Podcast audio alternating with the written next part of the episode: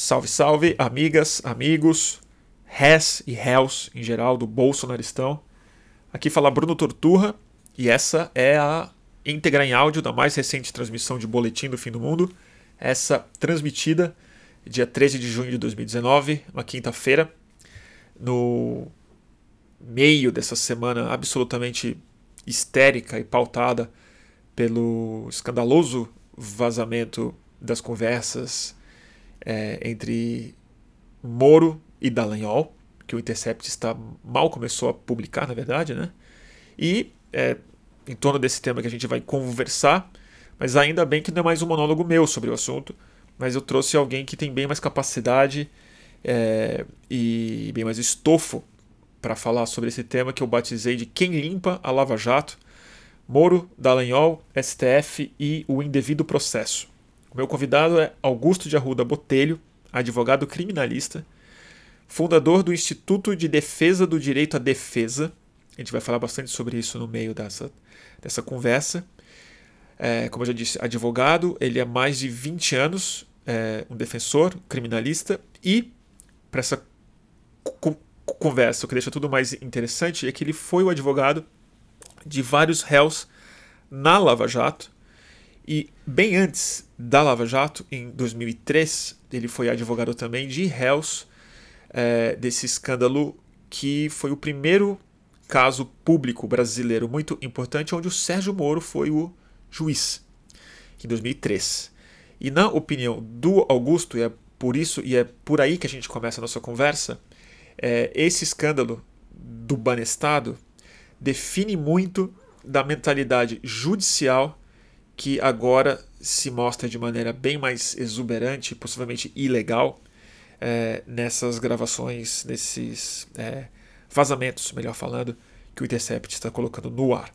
Então a gente vai falar muito sobre isso, sobre o significado desse escândalo, sobre os meandros da Lava Jato, sobre algo muito importante que a gente vem falando nos últimos tempos, que é o impacto midiático a hora que o público começa a acompanhar o processo é, judicial como uma novela ou como um reality show, o que isso significa tanto para o público, mas principalmente para o STF, para um juiz, para a vaidade dos operadores do direito no Brasil. Mas eu não vou me adiantar muito mais porque a conversa já é longa e quem sou eu para ficar explicando o que, que o Augusto falou. Então, sem mais delongas, fiquem com mais um episódio de Boletim do Fim do Mundo. Quem limpa a Lava Jato com Augusto de Arruda Botelho. Salve, salve! Começando mais uma edição de Boletim do Fim do Mundo. Uh, hoje, quinta-feira, dia 13 de, 13 de junho, né? Já. E conforme o prometido, ao meu lado está Augusto de Arruda Botelho, advogado criminalista. É, Hoje tem seu próprio escritório, né? Sim. Qual, qual, qual o nome do seu escritório mesmo? Arruda Botelho Sociedade de Advogados. Arruda Botelho Sociedade de Advogados. E é muito interessante também que o Augusto é um dos fundadores do IDDD, o Instituto de Defesa do Direito à Defesa. E acho que isso é muito relevante para a conversa que a gente vai ter aqui hoje. Uh, e, o, e eu tô te convidando já tem um bom tempo, né, pra gente participar e a gente nunca fez. Estamos enrolando, mas eu acho bem significativo, porque nos últimos meses a gente passou por uma série de crises envolvendo STF, o próprio Moro e tudo mais, que seria muito importante de esclarecer uhum. o máximo possível para uma turma que está conversando sobre isso sem parar em rede social. Sim. E de alguma maneira não estudou, não sabe os detalhes, não entende nem tanto de advocacia quanto dos casos em si que, estão, uhum. que estamos é, discutindo. E agora acho que foi o maior escândalo envolvendo a legitimidade da Lava Jato e a gente tem bastante para falar. É, mas eu queria. Você deu uma sugestão que eu achei boa, né? que é começar um pouco com o histórico do que, que a Lava Jato de fato é e como esse modus operandi dela começou. Tá. No, enfim. Tá bom. Bom, primeiro, boa noite a, a todos e todas. Obrigado pelo convite. Muito obrigado. Um prazer estar aqui. Eu espero tentar esclarecer a maior quantidade de dúvidas e, enfim, deixar um pouco esse discurso e essa discussão um pouco mais calma, porque ela é uma discussão que tende a não ser tão calma. É, acho que para a gente discutir esses fatos recentes é, divulgados pelo Intercept e essa relação mais do que promíscua, ilegal entre acusação e juiz. Ilegal mesmo, né? Ilegal, ilegal, completamente ilegal. né? A gente tem que voltar um pouco para trás, fazer um, um longo flashback, na verdade, porque essa relação próxima e promíscua, ela não começa a partir do momento em que a gente teve acesso a essa troca de mensagens no Telegram. Pela informação que a gente tem, essas conversas se iniciaram em 2015, pelo menos as que foram divulgadas em 2015. Mas isso volta há muito, muitos anos atrás. Então, eu queria eh, começar dizendo, Bruno, o seguinte: quando a gente fala sobre Lava Jato, o primeiro nome, ou pelo menos os primeiros nomes que vem à cabeça, é o nome do Moro, obviamente, por Obviamente. ser o juiz ah, da Lava Jato, e o nome do Deltan por ser o representante do Ministério Público responsável pela, pela Força Tarefa, o líder, por assim dizer, da Força Tarefa. Às vezes o nome do Teori Zavascki, falecido ministro ah, do Supremo, também aparece, porque ele teve uma importância relevante em homologar uma série de delações ali no Supremo, de eh, um envolvimento ah, ah, de ah, prisão e de processos envolvendo autoridades com foro privilegiado. Então são esses três nomes que aparecem no nosso cenário: Moro, Deltan e eventualmente o Teori. Para mim, o nome de longe mais importante da Lava Jato e que sem ele nada disso que a gente está vivendo, nada disso que a gente está vivendo mesmo, num contexto absolutamente amplo, desde prisão de pessoas, ah, impeachment de, de presidentes, assim, sem essa pessoa nada disso teria acontecido. É uma pessoa que hoje em dia é pouco falada. Que quem é? É um cara chamado Alberto Youssef. Essa para mim é a figura principal da Operação Lava Jato. Quem é doleiro. o, o doleiro Alberto O Youssef? doleiro. O posto de gasolina. Exatamente. Então, assim, só que o Alberto Youssef ele não aparece nesse cenário agora, né? Nos anos 2010, 15, eu vou ligar o ar 12. aqui, tá? Só pra gente não passar muito calor. Pra gente entender quem é Alberto Youssef, a gente tem que voltar muitos anos. A gente tem que voltar para 2003. 2003. 2003. Quem é o Alberto Youssef? O Alberto Youssef era um doleiro de Londrina. Um doleiro médio de Londrina. Basicamente, imagino aqui que o Alberto Youssef ele deveria fazer o quê? Vender dólar para tiazinha que queria comprar muamba em Miami, ali em Londrina. Era um doleiro. né? Fazia câmbio como outros tantos doleiros espalhados pelo país, já que assim, a, a- operação de câmbio ah, no mercado paralelo era abs- algo absolutamente comum no nosso país. Alberto Youssef era um doleiro, então, ali de Londrina, que acabou sendo preso né, em 2003. E aí o Alberto Youssef faz aquilo que a gente chama de primeira delação premiada clausulada na história do nosso país. O que é delação premiada clausulada? É aquela que tem cláusulas.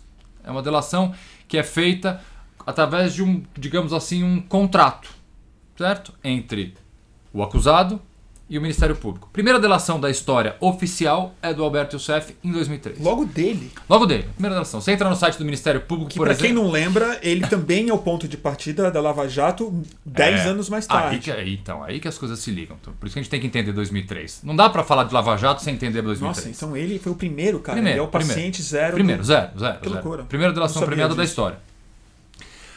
Aí o Alberto Sé faz uma delação premiada extremamente vantajosa para ele. Ele é um cara inteligentíssimo, tinha bons advogados, e que soube negociar uma delação premiada que basicamente fez o seguinte: fez com que ele cumprisse uma pena muito menor do que a pena que ele deveria cumprir. Uhum.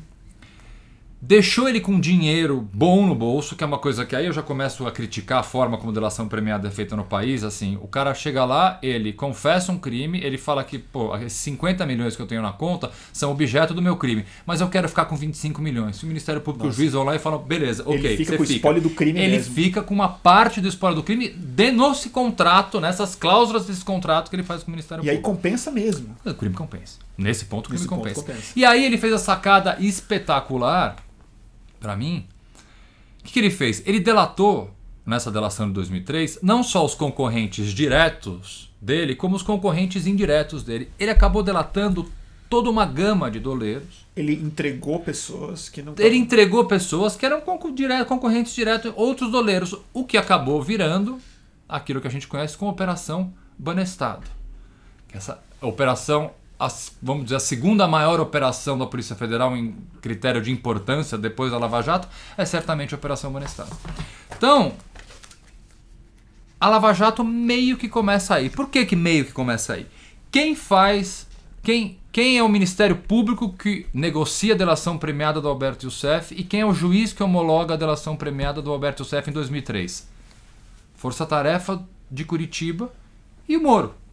O juiz do caso do Banestado era o Moro. Foi o Moro que O homologou. Moro que homologou. Quem eram os procuradores da Força Tarefa do Banestado em 2003? Tirando o Deltan, Que é muito entrou jovem depois, todos esses outros que fazem parte da Força Tarefa da Lava Jato eram os mesmos procuradores de 2003. Então ali já começa uma relação absolutamente próxima.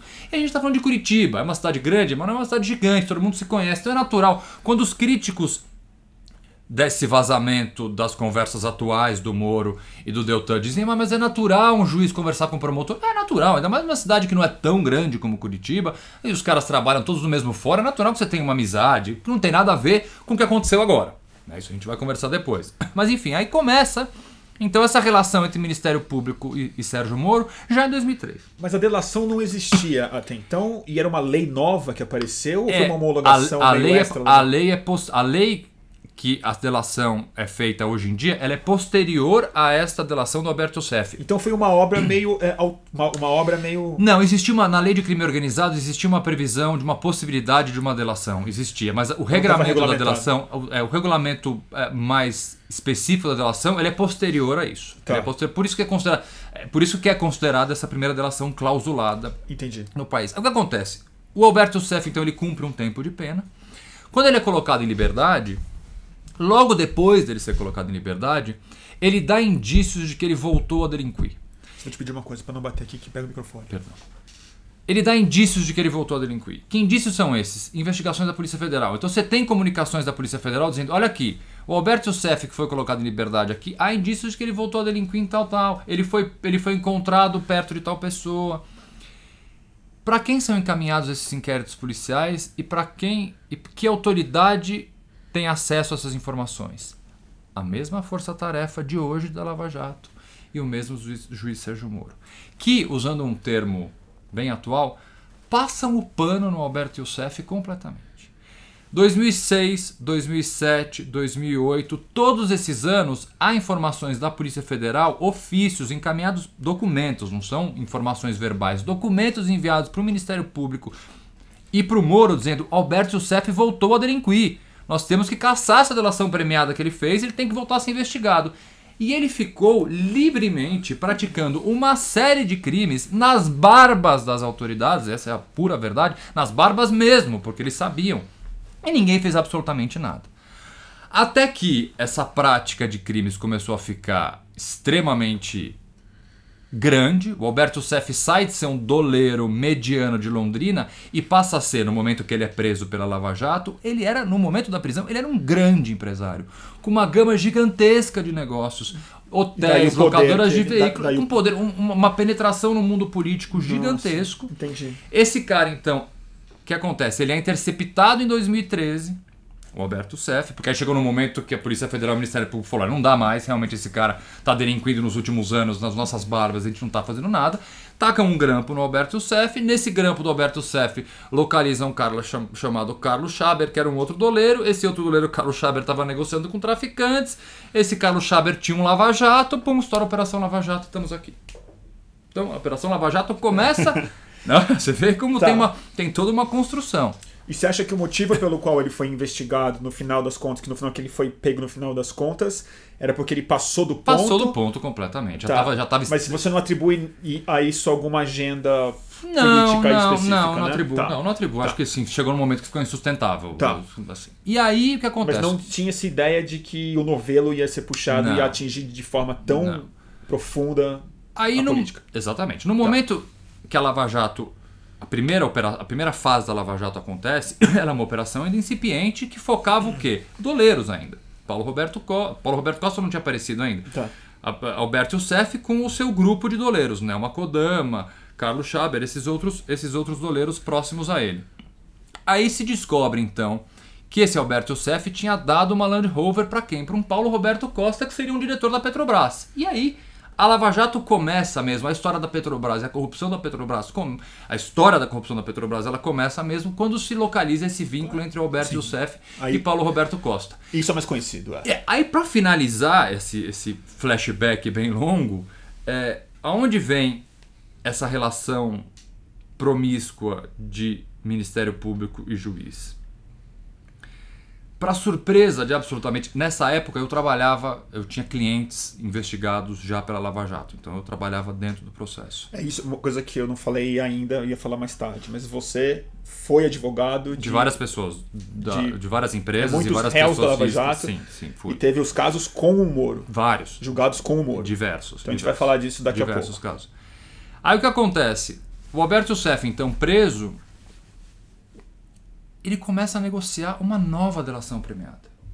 O que para mim, quando eu fiquei sabendo dessa informação, me lembra de falar, não, assim, mas assim, é impossível. Ele não vai conseguir fazer outra delação porque, porque o, Ministério, fez... o Ministério Público nunca vai aceitar uma Chega, delação né? desse cara. Chega. teve uma. O juiz também nunca vai aceitar. Ele já fez uma delação lá em 2003, desrespeitou a delação, que é, é cláusula da delação. Se você desrespeitar a sua delação anterior, ela é rescindida. É, o Ministério Público nunca vai querer negociar com esse cara, ele não vai conseguir fazer uma delação. E para surpresa geral de absolutamente todos os advogados que uh, participavam, estavam de alguma forma na operação à época, e Alberto Youssef, Alberto Youssef faz o quê?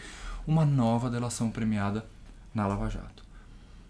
E aí, a partir dessa delação Isso não foi um escândalo público, mas foi um, mas foi um não, susto entre os advogados. Não, mas assim, não foi um escândalo público, mas isso foi foi, é porque naquela época foi contestado bastante da publicamente. publicamente da possibilidade de um, okay. de um delator que desrespeitou uma delação voltar a ser beneficiado por uma lei. Por isso, assim, que, a forma como a delação é feita no Brasil, eu defendo isso, já falei publicamente mais de uma vez, do, da forma como a delação, nada contra, assim, contra o, o conceito da delação, eu tenho questões contra, mas o, a principal é a forma como a delação é feita no Brasil, porque ela serve de incentivo à prática de crime. Como é que você já fez uma delação no momento, você pega o cometer outro crime, você faz uma nova delação, crime compensa. É o exemplo mais claro para mim de que crime compensa é uma Mas pessoa que, que, é já um ofereceu estímulo à delinquência. Totalmente. E aí, porque, aí vamos falar então do nosso tema principal. Todos os personagens são os mesmos. Força Tarefa do Banestado e Moro.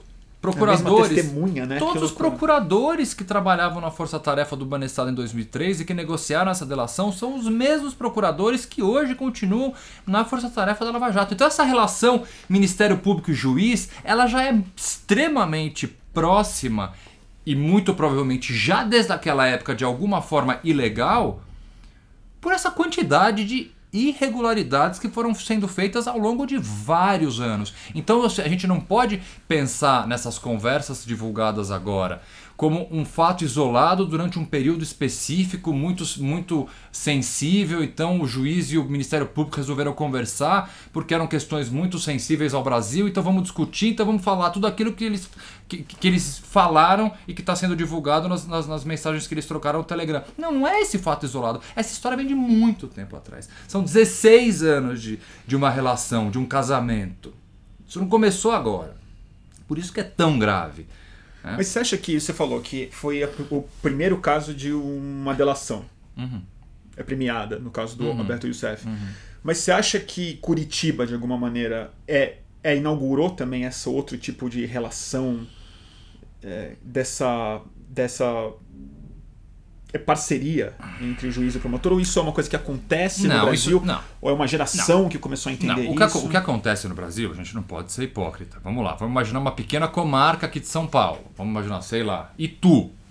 É óbvio que o promotor que trabalha o dia inteiro claro. no fórum, amigo do juiz, ele deve sair para tomar cerveja com o juiz, ele pode Mas até uma coisa é a ele pode até ter Outra o WhatsApp coisa é essa do ju... parceria que você está colocando. ele pode até ter o WhatsApp do juiz e combinar alguma coisa com o juiz e falar, olha, eu vou me atrasar para audiência, alguma coisa óbvia, que é completamente diferente do teor das conversas que foram divulgadas. Aquilo não é uma relação de amizade, não é uma relação de proximidade, é uma relação de parceria completa e absoluta, onde o juiz antecipa decisões que ele vai dar, onde o juiz instrui o Ministério Público a recorrer de uma forma e não de outra. Produzir provas. Onde o juiz produz provas junto com o Ministério Público. É, eu escrevi no meu artigo na Folha que saiu ontem, fui até um pouco criticado por essa. Por essa é, por essa expressão e por essa frase, mas eu tenho ela como absolutamente tranquila na minha cabeça. É o maior escândalo do Poder Judiciário na história do nosso país. Eu, com 21 anos de advocacia, eu nunca vi algo nem parecido com isso. É gravíssimo, é gravíssimo. E as pessoas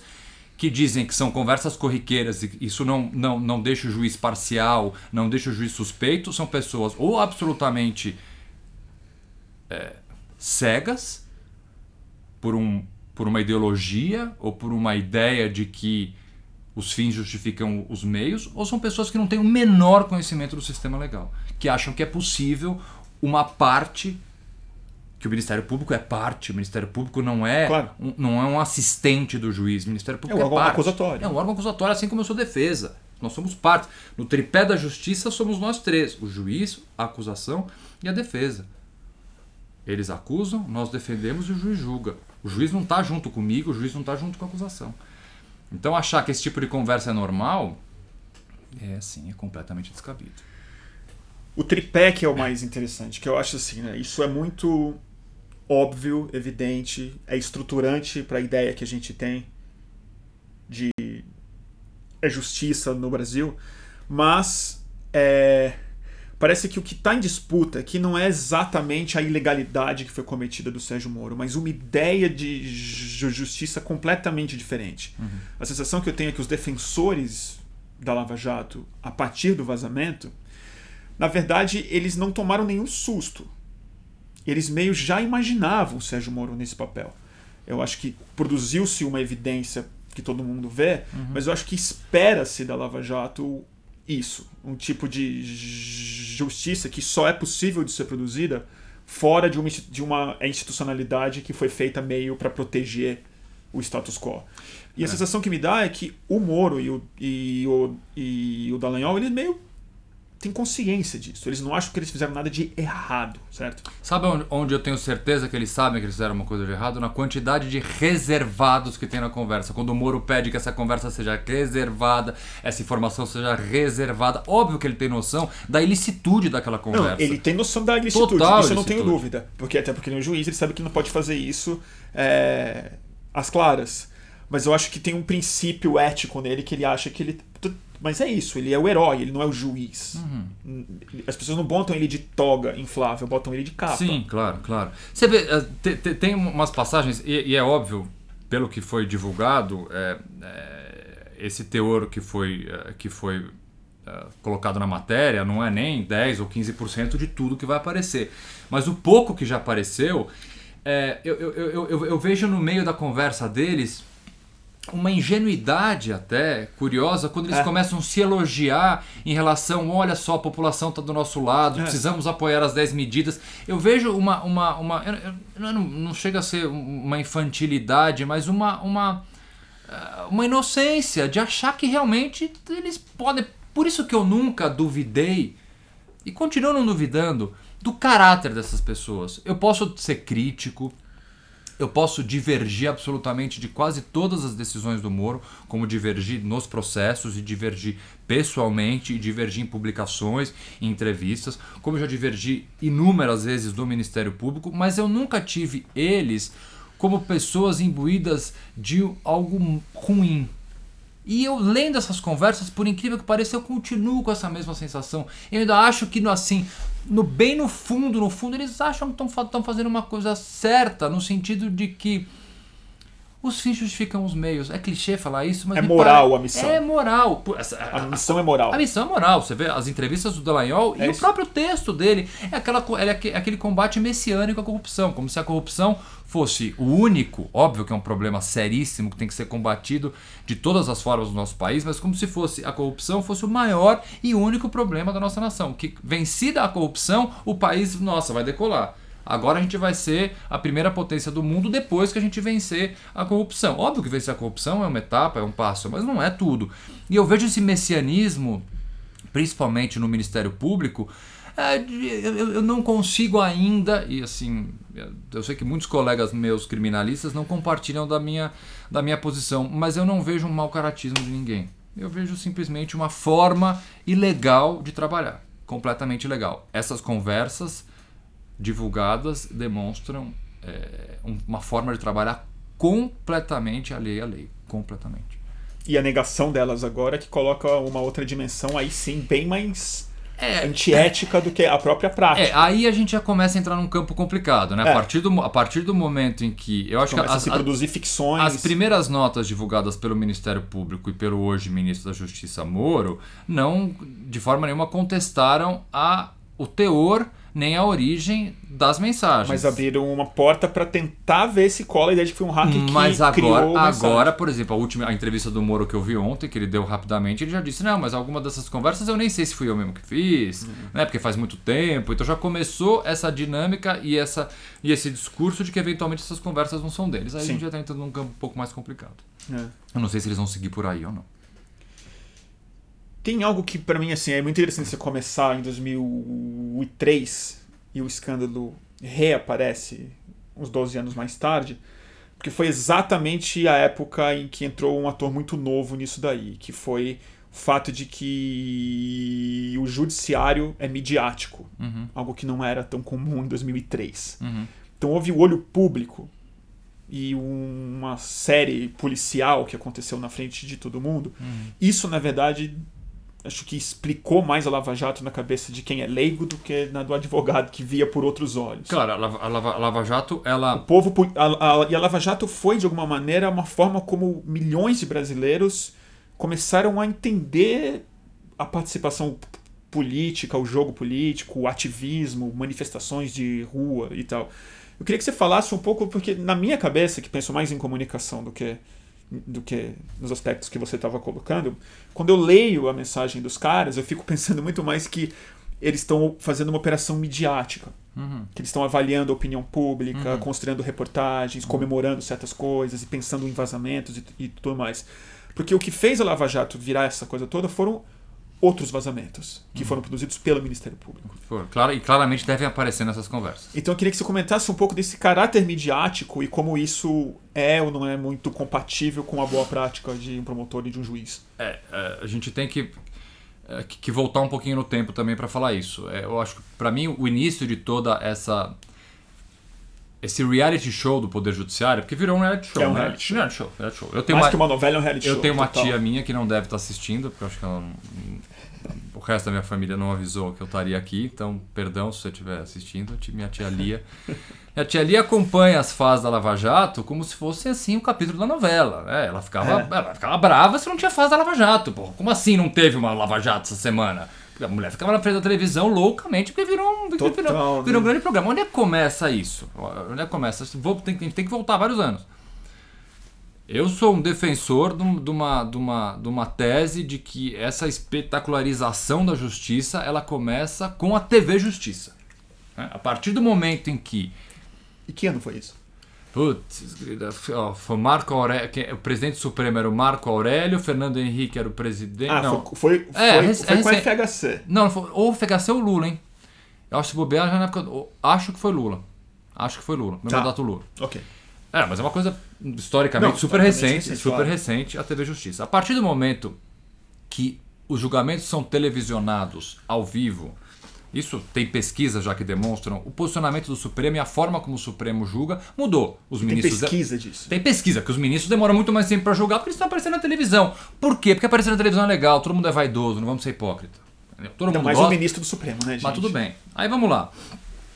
Aí você tem o mensalão, que é um paradigma de divulgação de julgamento, Sim, né? foi a primeira vez Nenhum outro julgamento na história do país foi divulgado ao vivo, é, transmitido ao vivo em cadeia nacional, como foram os votos do mensalão. Então, Sim. a partir do momento que tem o mensalão, primeiro, os ministros do Supremo viraram conhecidos nacionalmente. É. E faz uma baita diferença pra mim, pra você, pro ministro do Supremo, ser vaiado ou ser aplaudido na pizzaria no domingo. Porque a gente é ser humano. Faz uma baita diferença. Então, assim, isso influencia voto. Ele vira um personagem público. Óbvio que vira um personagem público. Então isso influencia voto, a pressão da opinião pública. E aí o que acontece? A imprensa, obviamente, percebendo o filão, o novo filão, porque é um novo filão. A cobertura jurídica é no país um novo filão. Você tem sites novos, você tem Da revistas especializadas, você tem canais de YouTube, você tem uma uma porrada de coisa. E a Globo News precisava disso também, que é 24 fala, horas no que ar. Que só né? fala de justiça, porra. É, um baita do mercado. Então, assim, a imprensa percebendo esse filão, que começa com a TV Justiça barra julgamento do mensalão, os julgamentos e a cobertura jornalística voltada ao mundo jurídico, ela começa a se. se, eh, se eh, a- a- começa a aumentar e ficar de uma forma muito mais profissional e faz com que, o- que os julgamentos sejam comentados por todo mundo. né? Hoje em dia. Virou reality show. Virou um reality show. A Lava Jato e todas as outras grandes operações, elas são pauta de mesa de bar. Todo mundo Todo se mundo. acha no direito de discutir direito. É como se assim. Eu, eu eu tive uma, uma discussão uma vez eh, com uma pessoa que disse, cara, não é só que você. Não é só porque você leu três ou quatro artigos da Constituição e do Código Penal que você pode dar uma opinião sobre uma questão do processo. É. Da mesma forma como o fato de eu saber. Era com jornalista, no caso. É. O fato de eu saber ler e escrever Eu não, visto me, essa carapuça completamente. não faz de mim um jornalista. Não é porque eu sei ler e escrever que eu posso sair sendo jornalista. Não é porque você leu dois artigos do Código de Processo Penal e dois da Constituição que você pode chegar em rede nacional e começar a falar se um embargo infringente é cabível ou não. Porra, nem eu às vezes sei se o embargo infringente é cabível ou não. Como é que uma pessoa chega lá sendo. Então, assim. É, O direito não é só técnico também, que já é muito técnico, mas ele tem, uma, ele tem um ponto de vista. é totalmente. É Você- uma forma de enxergar o mundo e os problemas E aí- que, que é o mais complicado. Aí vou, vou- vou puxar a sardinha pro meu lado. A beleza do direito, ela tá, tá no fato de não ser uma ciência exata.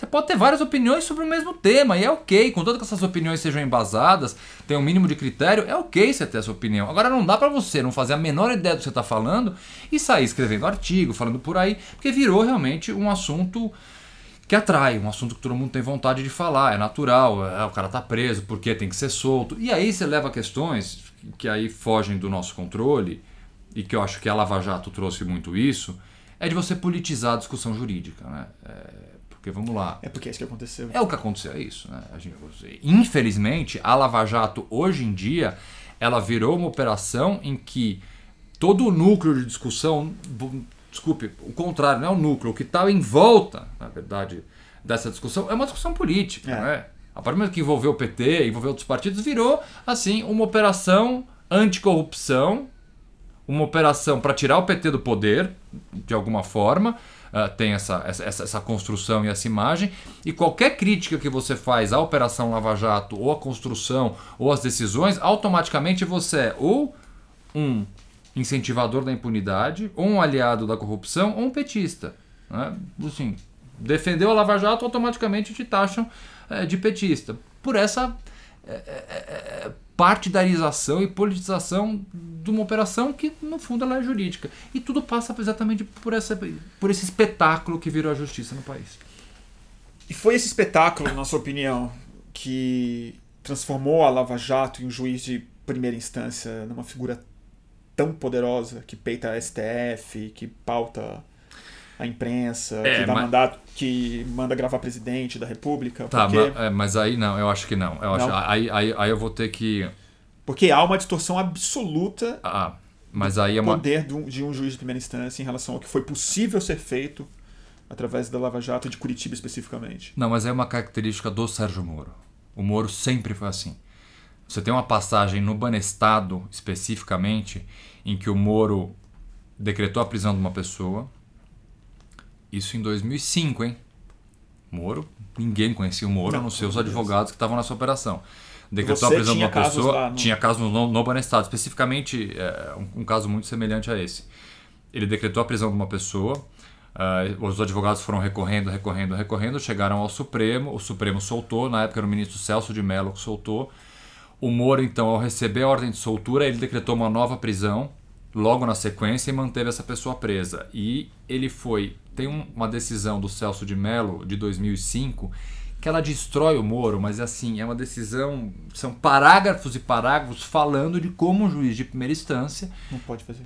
é, subverte e desrespeita uma ordem do Supremo, decretando uma nova prisão, caracteristicamente como um enfrentamento à decisão do Supremo. Então, o Moro não é, não é porque ele tá fazendo, ele fez, ele faz, e ele repetiu esse ato várias vezes ao longo da Lava Jato. Não porque ele era um juiz conhecido e virou um juiz muito poderoso. É o modus operandi dele que já era feito nessa época em 2005. Então isso não é novidade. Ele não Tudo sei. bem, não, mas isso é o que ele tentou fazer. Mas ele conseguir fazer isso.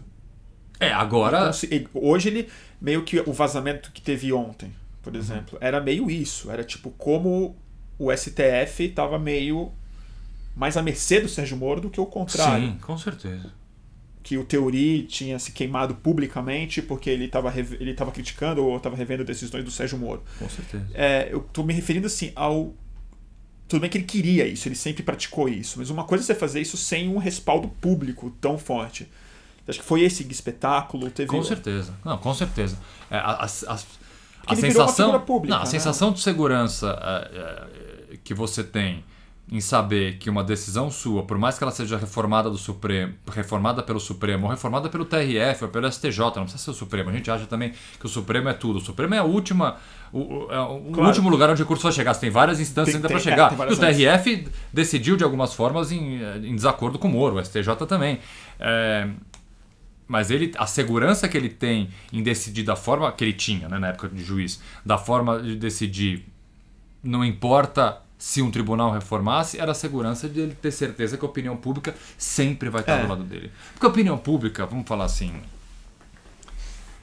quer sangue, né? Pô, a verdade é essa. Ninguém quer ninguém. As pessoas, sol... pessoa solta não dá ibope nenhum, né? O Big Brother quer ver o paredão, né? O Big Brother quer ver o paredão e quer ver a briga. Os caras brigando, o cara é. sendo expulso do Big Brother. A paz não, não adianta. A pessoa sendo solta. Que, que, que, que manchete a pessoa foi né? solta? Nenhuma. Manchete a pessoa foi presa.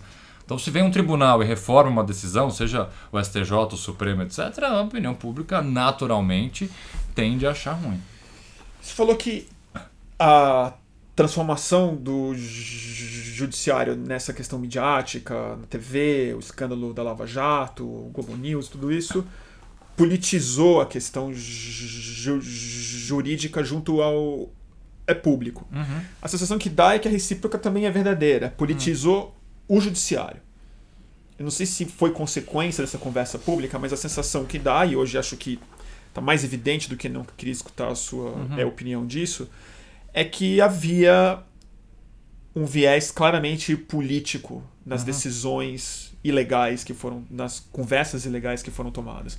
Não era simplesmente uma questão de fazer um processo mais eficaz, uhum. mas havia uma intenção, um, plano midiático, o, o é, tem que botar o Lula na cadeia, não pode sair e tudo mais. Você identifica essa politização ao longo do processo? Você acha que ela existe de fato? E você acha que de alguma maneira ela também pode ter sido resultado do ataque que a Lava Jato sofreu da própria esquerda? Você acha que ela foi também politizada a partir da hora que ela foi vista como vilã uhum. e é inimiga do governo federal, uhum. na época que o PT ainda era, ainda era o governo? Eu acho que é o seguinte: é, é primeiro, é, a gente está lidando com seres humanos, né? De todos claro. os lados: réu, Ministério Público, defesa, juiz, Seres humanos que têm total e absoluta liberdade e até dever cívico de ter um posicionamento. Então, que é absolutamente normal que as pessoas tenham um posicionamento e exerçam até esse seu posicionamento de alguma forma na sua vida, até aí ok. Uh, a partir do momento em que você representa um órgão público, tá? é um representante do povo de alguma forma, você não é eleito, mas você é representante. Você, vamos pensar no Ministério Público como fiscal da lei, tá? E o juiz como uma pessoa que aplica a lei. Você não deveria, em tese, obviamente, deixar qualquer viés pessoal teu político, seja A ou B, influenciar de forma nenhuma o seu, a sua forma de, de, de agir. Ah, tudo bem, que mundo utópico e lindo que você está propondo para gente. Evidentemente, de alguma forma a tua ideologia pode influenciar. O que eu nunca imaginei, assim, imaginei foi que vendo a conversa dos procuradores que o Intercept divulgou, agora não estou falando mais das conversas do Deltan com o Moro, estou falando daquela última parte em que é o grupo dos próprios procuradores tá. conversando especificamente sobre o momento uh, da entrevista do Lula, etc que eles manifestassem de forma tão clara que o Haddad podia ganhar. Mais do que isso, uma, uma, uma estratégia processual, uma atuação como instituição. Eles são representantes de uma instituição, que é o Ministério Público, instituição absolutamente séria, respeitadíssima e de uma importância vital. O Ministério Público é o fiscal da lei, é quem representa o cidadão é, no momento em que ele precisa. A importância do Ministério Público é absolutamente vital. Então, você olhar naquele grupo de conversas o viés e as iniciativas de cunho ideológico desses procuradores, isso assim me deixou completamente é, abismado. Que eles pudessem ter. Vamos lá, gente.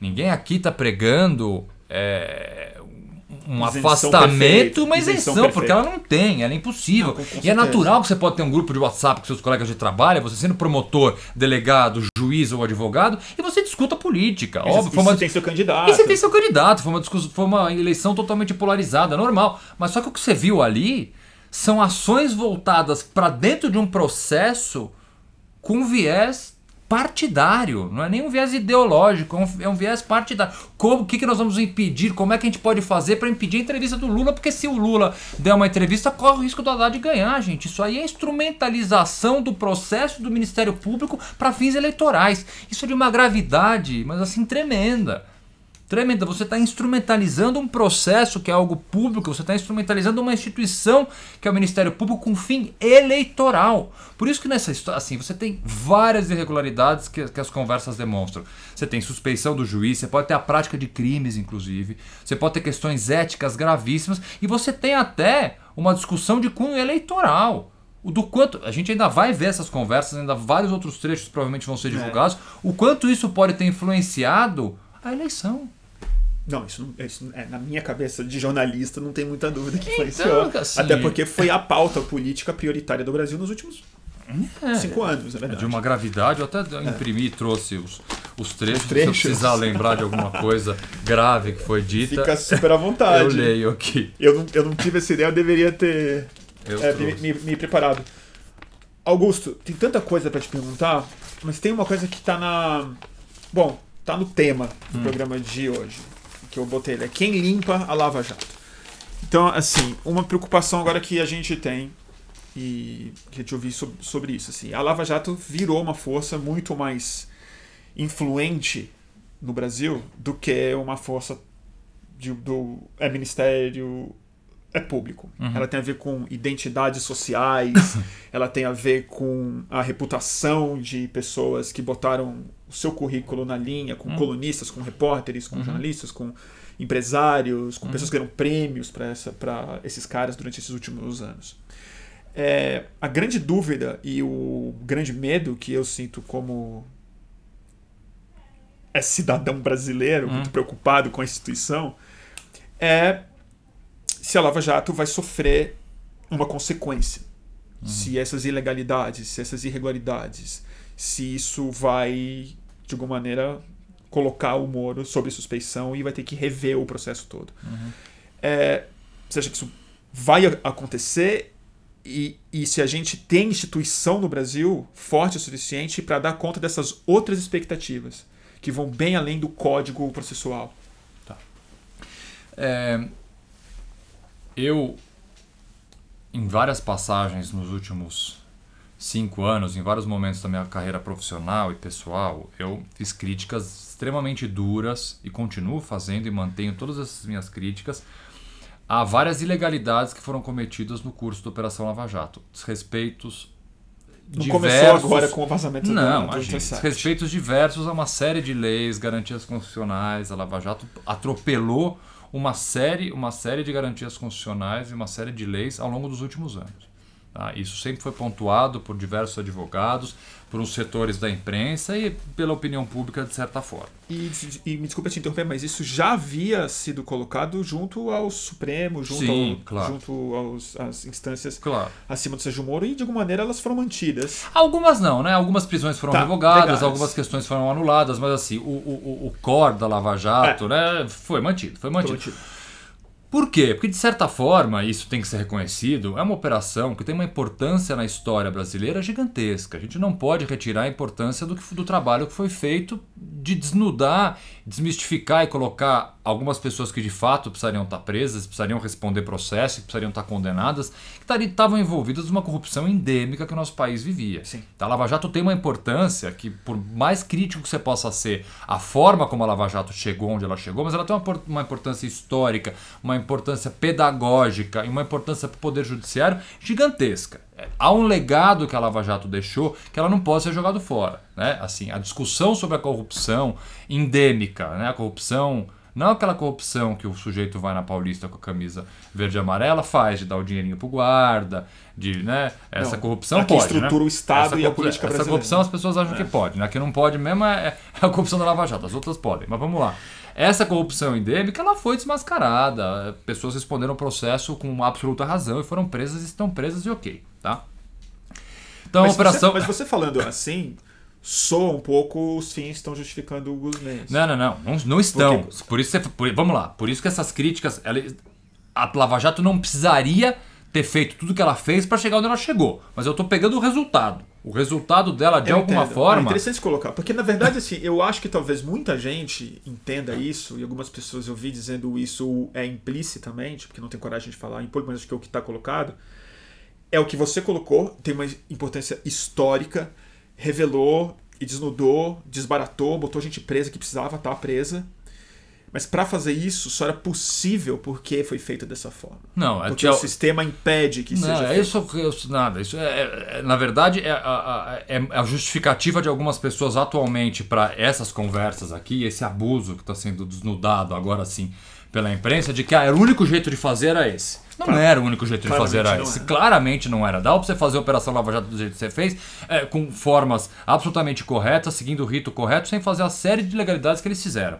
Não importa, assim, os fins não justificam os meios. A Lava Jato é uma operação cheia de falhas, cheia de abuso, que deveria ser anulada em vários aspectos, mas o resultado que ela produziu, a gente não pode negar que tem um resultado positivo. Então, voltando à tua, primeira, à tua pergunta, qual, é o, qual será o resultado prático desse escândalo atual de agora?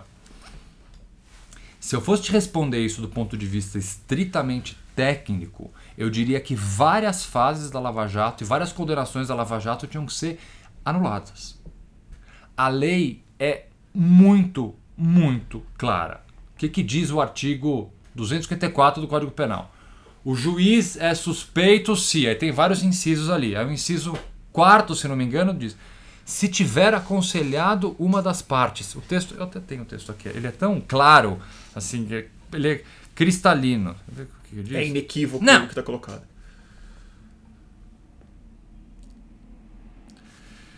O juiz dar-se-á por suspeito se for amigo íntimo ou inimigo capital de uma das partes. Inciso 4. Se tiver aconselhado qualquer das partes. Sim, bicho, a coisa mais simples do que entender isso. O juiz é suspeito se ele tiver aconselhado E a qualquer das partes. disso é, é A suspeição do juiz. O que que significa a suspeição do juiz? O juiz não pode julgar esse caso. Não é que o juiz ele vira um juiz, um pária da justiça, Mas- ele vai ser expulso Claro, da mas- justiça. mas ele não o- pode julgar esse caso, porque ele é mas- suspeito para esse caso. Perfeito, mas e o argumento de algumas pessoas que dizem tudo bem, mas a sentença já foi.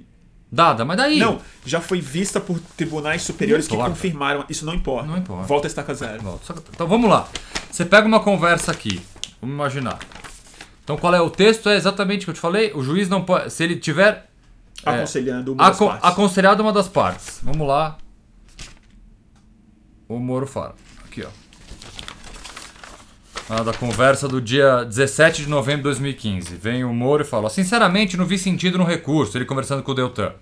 O MP está recorrendo da fundamentação sem qualquer efeito prático. Basta recorrer só das penas dos colaboradores, a meu ver. Na minha opinião, estão provocando confusão. Isso aqui é um. O que, que chama isso aqui? Ele está aconselhando o Ministério Público. Basta Orientando. recorrer de uma das penas. Na minha opinião, estão provocando confusão. E assim, isso ele vai adiante em diversos trechos das conversas, ele faz o quê? Ele. Ah, essa aqui é uma ótima. Ele ainda fala assim: opinião, dois pontos. Melhor ficar com 30%, muitos inimigos. Ele está opinando, ele está aconselhando uma das partes do processo, nesse caso, a acusação. Então, isso aqui, a partir do momento em que ele faz isso, ele se torna o quê? Suspeito. O que, que significa isso na prática? Qualquer ato praticado por ele a partir desse momento em que você configurou uma suspeição é um ato nulo, porque ele foi produzido por um juiz suspeito. A partir desse momento. Ah, então, é, para você fixar o momento da suspeição. Vai ficando técnico. Vai ficando super técnico. Mas vamos imaginar. Vamos imaginar que só tenha sido aqui. Essa é a primeira conversa que o Moro teve com o Deltan, foi essa aqui. A partir desse momento que ele escreveu opinião, dois pontos, acabou. Ele é suspeito. Qualquer ato dentro desse processo que ele deu a sua opinião, está nulo. Então, voltando à tua pergunta, tecnicamente você teria, obviamente, depois de analisar todas essas conversas, entrar com um procedimento, uma, uma exceção de suspeição de um juiz que não está mais lá, então você vai ter que entrar com um recurso para dizer que naquele momento ele era suspeito. É uma construção técnica, teórica difícil de explicar. Mas o resultado que eu quero chegar é o seguinte: sim, em tese, várias fases, várias condenações, inclusive pessoas presas, ainda presas pela Lava Jato, poderiam ser colocadas em liberdade, ter sua sentença revista e ter seu processo anulado tecnicamente por causa disso. Se isso vai acontecer ou não, Bruno, como advogado e como defensor do respeito absoluto à lei e às garantias do cidadão, eu gostaria de acreditar que sim. Que isso aqui não vai ficar impune. Tá? que não é porque a Lava Jato produziu efeitos, sim, importantíssimos, e tem um legado histórico e prático importantíssimo no nosso país, é que a gente vai passar pano por uma ilegalidade dessa aqui. Se condenações vão ter que ser revistas por causa disso, é, vamos chamar assim, é o preço que se tem que pagar por respeitar a lei. Por devido processo. Tá, mas isso, novamente, você deu uma resposta técnica esperançosa, não vou dizer é, utópica, porque ela tá, ela tá abalizada na é, lei. Se isso vai acontecer. Mas o que eu te perguntei é bem específico. É assim, a Lava Jato é uma força bem mais enraizada na psique brasileira do que um processo. Sim. Ela não é uma operação de promotores, juízes e advogados. Uhum. Ela é uma força que organizou a política brasileira, uhum. a, a, a, identidade política brasileira, ela criou uhum. uma estética, ela criou uhum. heróis, ela criou um reality show, ela uhum. criou novos veículos de comunicação que se pautam a favor e é contra ela, criou carreiras de pessoas em torno dela. A questão é se a gente tem instituição, se o nosso Supremo, a nossa imprensa, mas aí é outro assunto, mas o nosso Supremo, os outros tribunais, se a gente tem ainda instituição sólida no Brasil o suficiente para dar conta disso. Não da falha que a gente já reconheceu que ela existe, uhum. mas da força política da Lava Jato e, e social. Eu acho que um dos critérios que a gente pode incluir para saber se eles terão força suficiente para enfrentar isso a opinião pública está um pouco mais do lado. Eu acho que é, infelizmente, isso eu falo com uma, um pesar enorme, decisões judiciais, muitas delas hoje em dia são pautadas pelo clamor popular, o que é um perigo. E você viu isso acontecer? Não, eu, vi, eu vejo, não, mas eu vejo isso acontecer não é por causa da Lava Jato, há muito tempo. Né? Crimes muito graves, por exemplo, que o clamor social é grande, os juízes é, tendem a decidir de forma mais simpática à opinião pública. Tudo naturalmente. Também, uma... é, também tem uma certa naturalidade Também disso. tem uma certa naturalidade disso. Então, assim, é, eu acho que é, a possibilidade dos tribunais, não só, volto a dizer, não é Supremo, tem vários outros tribunais antes que podem decidir essas questões, conseguirem enfrentar isso de forma responsável, dura e olhando na lei, vai depender bastante do quanto a opinião pública vai se revoltar e vai entender da gravidade dessas coisas que estão sendo divulgadas. Uhum. Eu vejo, eu tenho, eu tenho visto nos últimos três, quatro dias, desde o domingo, onde foram divulgadas as primeiras partes dessas conversas, um apoio é, bastante grande até de setores que geralmente, os setores, quando eu falo setores, eu estou aumentando, na verdade estou pensando no meu círculo de relação. Pessoas próximas a mim que são defensores ferrenhos da Lava Jato, vários deles já colocaram é, é, é essa defesa ferrenha em xeque. Em xeque de uma forma, realmente, aqui tem um erro. Alguns, mas eles viraram a opinião? Eu acho que dá para virar. Eu acho que dá pra virar. Alguns... Dá pra virar, mas ah, ainda não virou. Não, ainda não. Ainda tá no 3x1 ainda. Tá no 3x1. tá no, tá no 3x1. Eu acho assim, alguns não. Alguns uh, sustentam que tudo bem, eu concordo, isso aqui é um absurdo, é uma ilegalidade, mas a gente precisava fazer isso aqui. Então, é. esse é o meu ponto. Ah, tem. Esse tem. é o meu ponto. Porque é. aí que tá, a conversa que a gente tem aqui é do advogado. especificamente do advogado de defesa. Que advogou para várias pessoas do Lava Jato. Eu, Isso- eu sou. E mais do que isso, Eu sou parcial. Você é parcial, se se você também tem o viés. Mas, base- mas muito antes disso, você é o fundador do Instituto Sim. de Defesa do Direito à Defesa, Claro. que é um problema enorme no Brasil. Claro. Que você é outra palestra que Claro. você pode dar pra gente Claro. aqui num outro dia. É, o que eu quero dizer é o seguinte, que para mim o que tá mais está em disputa aqui não é nem a validade técnica da Lava Jato. É uma ideia de processo, de indevido processo, mas que se torna uma norma, que as pessoas acham certo. As pessoas acham, faz o que for preciso, mas não deixa o bandido solto. Do bandido que eu acho que é bandido. Claro.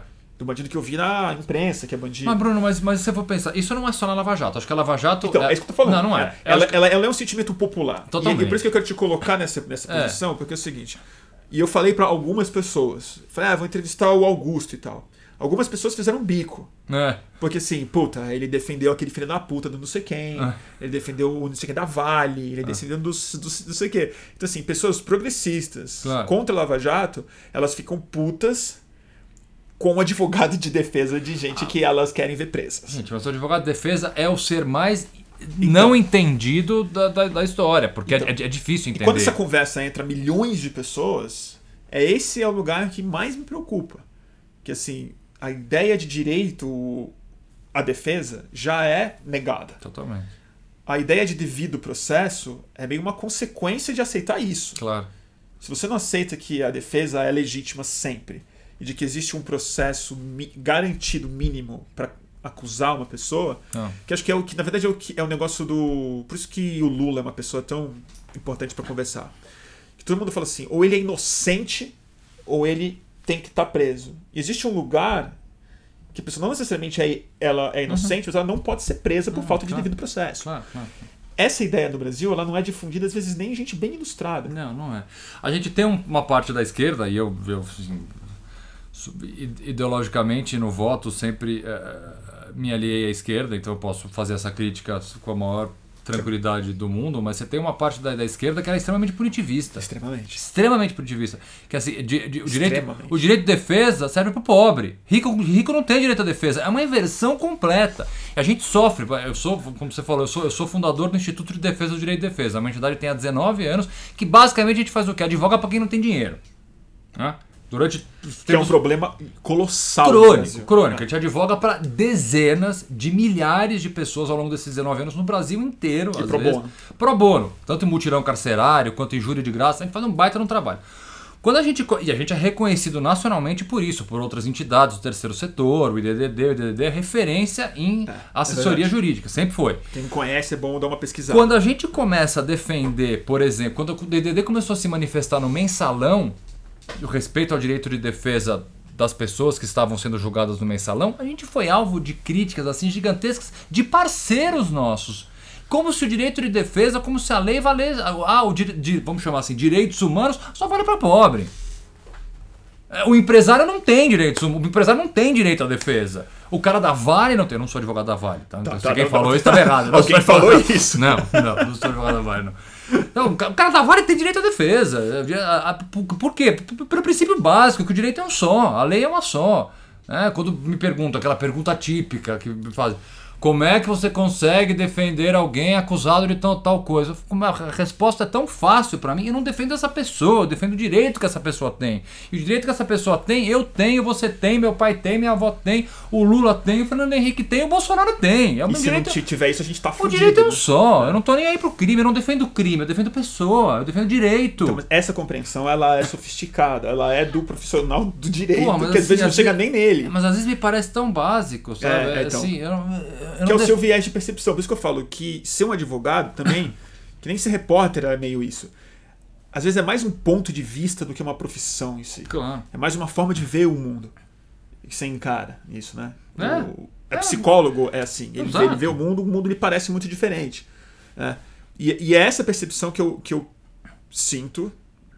Quem vê as lives meio sabe, eu sou tendo a ser meio pessimista, dados as últimas experiências brasileiras que a gente viu, que a gente não tem uma consciência pública madura o suficiente, ou calma o suficiente, ou preocupada o suficiente, ou que entende o que uma instituição é, qual o papel de cada parte, que na verdade só quer ter razão. Sim. quer ganhar Sim, essa parada. sim. E que a ideia de destituir o Moro desse lugar meio é ungido que lhe foi outorgado por mil atores Sim. e de ter a possibilidade de soltar ou de rever o processo de pessoas que já eram uma grande comoção pública na hora que foram presas é insuportável. Então, assim, passe por cima do que for preciso, mas não me tira isso da minha do meu salão de troféus. Exatamente, exatamente. Eu acho que. É, é, é, é, é, E o STF, você acha que o STF tem força para rever essa decisão? Voto e força e. e... Bom, voto tem, basta votar. A decisão do STF ela é irrecorrível, você não tem mais para onde votar. Eu acho que assim, o STF.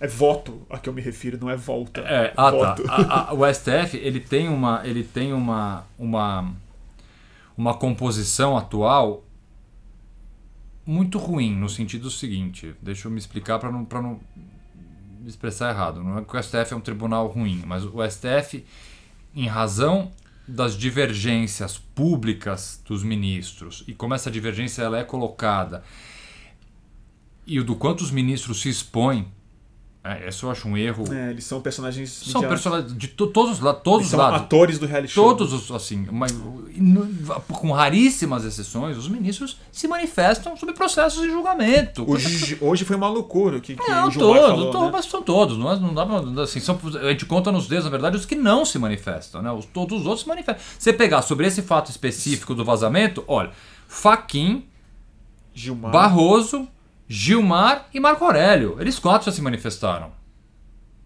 É. Eu gosto muito de alguns e gosto muito pouco de outros desses quatro. Eu não vou contar quem é É porque as pessoas estão assistindo. Assim, não importa. Desses quatro, ah, todos já se manifestaram, coisa que não pode. Não é, esse caso vai bater na porta do Supremo daqui a pouco. Como é que você pode externar uma opinião agora? Então, se o Supremo vai ter força para fazer isso, a composição do Supremo, é, ela, ela atualmente é uma bola super dividida. E, mais uma vez, como os ministros são muito suscetíveis, infelizmente, eu acho isso um problema gravíssimo, gravíssimo, que eu não sei como a gente vai resolver. Como é que a gente vai de- futuramente ter uma justiça realmente Que não entra a câmera lá dentro. imparcial, pô? Como, como, como a justiça vai voltar pro que deveria Eu vou acontecer? precisar encerrar aqui só um segundo, gente. Só desculpa um minutinho, tem que encerrar aqui o. Tá. Salvar e começar de novo. Tem um limite de uma hora aqui no Instagram. Foi. Peraí, gente do YouTube, um minutinho só. Voltamos. Voltando, gente. Desculpa te interromper. Imagina. Então, assim, com- com- como é que o Supremo vai, vai enfrentar isso? Eu não tenho ideia, eu não tenho ideia, assim. Mas essa questão, ela vai chegar, e vai chegar em breve. E eu gostaria que o Supremo desse uma resposta à altura do problema. E desse uma resposta que ele não deu, por exemplo, na questão da presunção de inocência. né? Ao permitir a execução da pena antes do trânsito em julgado, numa bola completamente dividida, mas ainda assim com argumentos muitas processo vezes de todos, de todos os lados errados, tanto de um lado quanto de outro errados. Então E tudo assim, vira sobre o Lula, porque esse processo Ah, gente. especificamente, né? O processo de segunda instância até eu queria que você falasse. Ah, Porque, isso é na verdade, assim, a gente se conhece um pouco de reuniões, grupo e tal.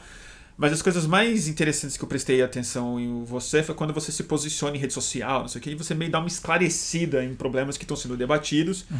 Imagino quão exasperante deva ser para um advogado ver uma questão Hum. ser debatida no Twitter por amadores que estão discordando e tal. um pouco. E aí você tenta botar um, botar um pouco de é, luz em cima. Um dos mais interessantes que você colocou foi a da segunda instância. É. Que rapidamente virou sobre o Lula. Não, e era um processo que não tinha nada que ver nada com o Lula. Não era Lula. nem Lava Jato, nem com Lula, nada a ver com Lula. Essa discussão. nada- Mas que Mas- veio como manchete assim: ação que pode soltar, Soltar Lula. Lula. Lula. Lula é um dos 40 mil possíveis a serem soltos no meio dessa Mas, você história. acha, mas, mas você não acha que isso ia piorar? Eu falei assim, não, acho que não é o Lula, são 40 mil pessoas. É, não, mas a verdade é possível. é Possível, que tá, possível. assim, são caras que teriam direito a fazer um pedido, né? Eu, eu me lembro, sei lá quem que. Isso que- o IDDD que- tava super nessa parada. Super, nós somos amigos cura, a gente fala, É. sustentou, a gente é parte nesse recurso, o DDD é parte. O EDDD, ele se- tem uma parte do DDD que a gente chama de litigância estratégica, que o que a gente faz? A gente localiza no Supremo questões muito caras ao direito de defesa e o DDD se entra no processo como parte, chama amicus curiae, que é uma Como o da maconha, que você foi uma das da- pessoas que, o da- fez uma, que da- fez uma fala lá, né? o da descriminalização do artigo 28 e outros temas, variados temas. O DDD hoje é amicus curiae em dezenas uh, de casos. Uh, mas voltando, me perdi completamente. Eu estava falando do. Do STF ser imparcial, que está numa situação. Exatamente. Você é capaz, você tem essa força. Do bicho. Não dá para saber, né? Não dá para saber.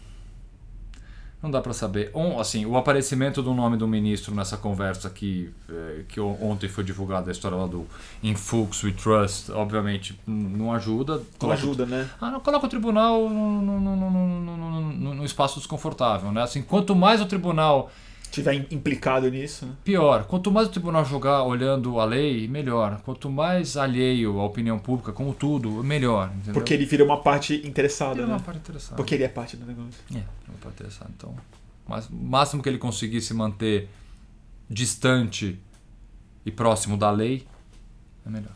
É essa ideia de juiz de filme americano. É muito doido isso, né? Que ele, ele se usa isso como referência mesmo, né? Não, a gente pega. É, o, o, o, Brasil, historicamente, tem, tem essa, essa cultura de importar, principalmente dos Estados Unidos, as, as, pior, as piores coisas. Né? Em vez de a gente importar as coisas boas, sei lá, jazz, pô, a organização de algumas coisas, a gente vai importar o sistema de justiça. Porra, o sistema de justiça americano é uma catástrofe tudo dá errado, a maior população carcerária do mundo. Mas o nosso não é gigantesca. com o alemão. Não, não, tem nada a ver com o americano. E a gente assim a gente fica importando coisas dos Estados Unidos. Whistleblower agora. Querem no, no, no projeto do Moro, né? Que é, é, que é americano. É totalmente americano. Não, é baseado em filme americano. É, to, é o Deltan, ele você, você pega as conversas do Deltan, ele usa vários. Como o Deltan em tese estudou em Harvard, né? Tem aquela discussão que agora, ver, que agora precisa ver direito tá se tudo sob suspeição Ele também. fala, ó, é um catch-22 na linguagem norte-americana. É, Várias é, vezes é, ele fala aqui porque ele tem esse... Ele essa... top também. To... Ah, top, top, top. Top, mas tem dois trechos das conversas que ele usa termos assim de justiça americana como se a justiça americana fosse uma coisa incrível. Não é, é uma anti-justiça. A gente não tem que ficar completamente longe da justiça americana. Mas essa coisa tupiniquim brasileira, eu acho que o que vem de fora é bacana. E com Bolsonaro isso se multiplica por 20, Se multiplica né? por 700 milhões, né? É, é. justiça, como se isso fosse legal. Em vez de importar as coisas bacanas, a gente fica importando porcaria. Né? Então, várias, tem, tem no projeto, por exemplo, do Moro, a possibilidade de você, que eu acho isso uma, assim, uma subversão da lógica e da moral, você incentivar financeiramente o, o, o, o cagueta. Você cria uma possibilidade de você pagar? Pagar. Parte da Os Estados Unidos tem isso, óbvio. Então o sujeito vai lá, vamos imaginar o seguinte: eu trabalho numa empresa X e tem uma ilegalidade X sendo cometida nessa empresa. Eu vou. Nossa, gente. Eu vou para o Ministério Público americano e eu conto isso. Ó, tá acontecendo isso na minha empresa, então eu viro um whistleblower, né? Que nada mais é do que um cagueta, vamos assim dizer. É um pouco diferente do delator. É diferente. é, é diferente. É que o whistleblower, quando a gente usa, eu como repórter, o whistleblower é sempre um elogio. É, não, não, não. Porque gente... como jornalista, o whistleblower é meio herói. É, é o não. cara que trabalha num lugar e fala, caralho, isso aqui tá acontecendo, isso é errado, isso é antiético. É. Eu vou pegar algumas coisas aqui e entregar na mão do melhor repórter que eu conseguir. É, a... Que é uma das coisas que podem ter acontecido, inclusive com o vazamento. Sim, sim. Porque assim, tem a, o argumento de que é um hacker, mas também tem um argumento que pode ser um whistleblower. Sim. Então, alguém que teve um acesso, que viu isso, que conseguiu alguma coisa e falou: Isso aqui é grave de, demais para eu fingir que não vi. Tá, mas aí você tem essa previsão do cara ser remunerado por esse. É, isso é uma loucura. É uma loucura. É uma loucura. como é que ele é, nos Estados Unidos, como é que ele é remunerado? Ele pega uma participação da, do acordo judicial que é feito. Não é possível. É, bicho. Um negócio assim completo. Isso tem nos Estados Unidos? Tem, mas assim. Mas é federal, estadual? É, da... previsto em, em vários casos, o whistleblower ele pega um dinheiro, ele pega a parte do dinheiro. É que a justiça americana ela se fundou meio com a ideia do xerife, de uma ah. coisa da fronteira, né? Do faroeste é meio que começou uma, uma ideia nova Com, de, de, tribunal nos Estados Unidos. Comple completamente diferente. O sistema legal é completamente diferente do nosso e a gente quer implantar, como eu te disse, implantar coisas que aqui a gente não tem a menor condição de implantar e me fica trazendo para cá achando que vai funcionar. Quanta coisa. Deixa eu dar uma lida no um pouco do comentário, deve ter muito comentário aqui. Gente, se vocês tiverem alguma dúvida, deixa eu ver na cultura judiciária é normal usar métodos de corrupção para co co combatê-la, diz André. Você fala em relação a quê? Deixa eu ver aqui. Eles estão conversando mais entre si, porque como a gente ficou falando entre a gente. Ah, seguinte.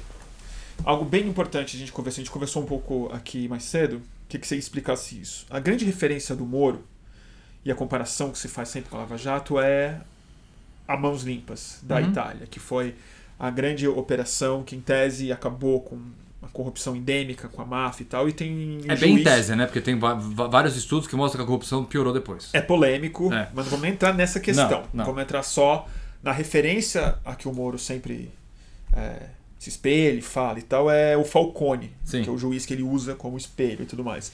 Queria que você explicasse isso, qual que é a diferença do Falcone para o Sérgio Moro e por que, que é uma perversão que por, por que, que não é possível comparar a Lava Jato à operação italiana. É, As mãos limpas. É até assim, é, é, o Moro conhece, o Moro escreveu sobre isso, né? O é. Deltan também, eles, os dois conhecem. E eu acho curioso quando eles fazem essa comparação, achando que a gente tem alguma proximidade do ponto de vista prático dessas duas operações. A gente não tem por uma simples razão.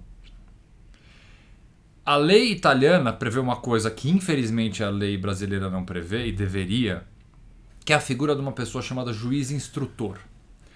O que é o juiz instrutor? Durante uma investigação policial, uma série de medidas de investigação elas precisam passar pelo crivo do judiciário. Então vamos imaginar o seguinte: começam a investigar hoje você por alguma razão X. Tá. E aí é necessário que quebre o seu sigilo bancário ou que faça uma interceptação telefônica no seu telefone ou faça uma busca e apreensão aqui na sua casa. O Ministério Público vai pedir isso, pede para um juiz. Cabe ao juiz, uma medida como essa, que é uma medida invasiva, cabe ao juiz autorizar essa medida. O cara vem aqui e faz uma interceptação, faz o que quiser.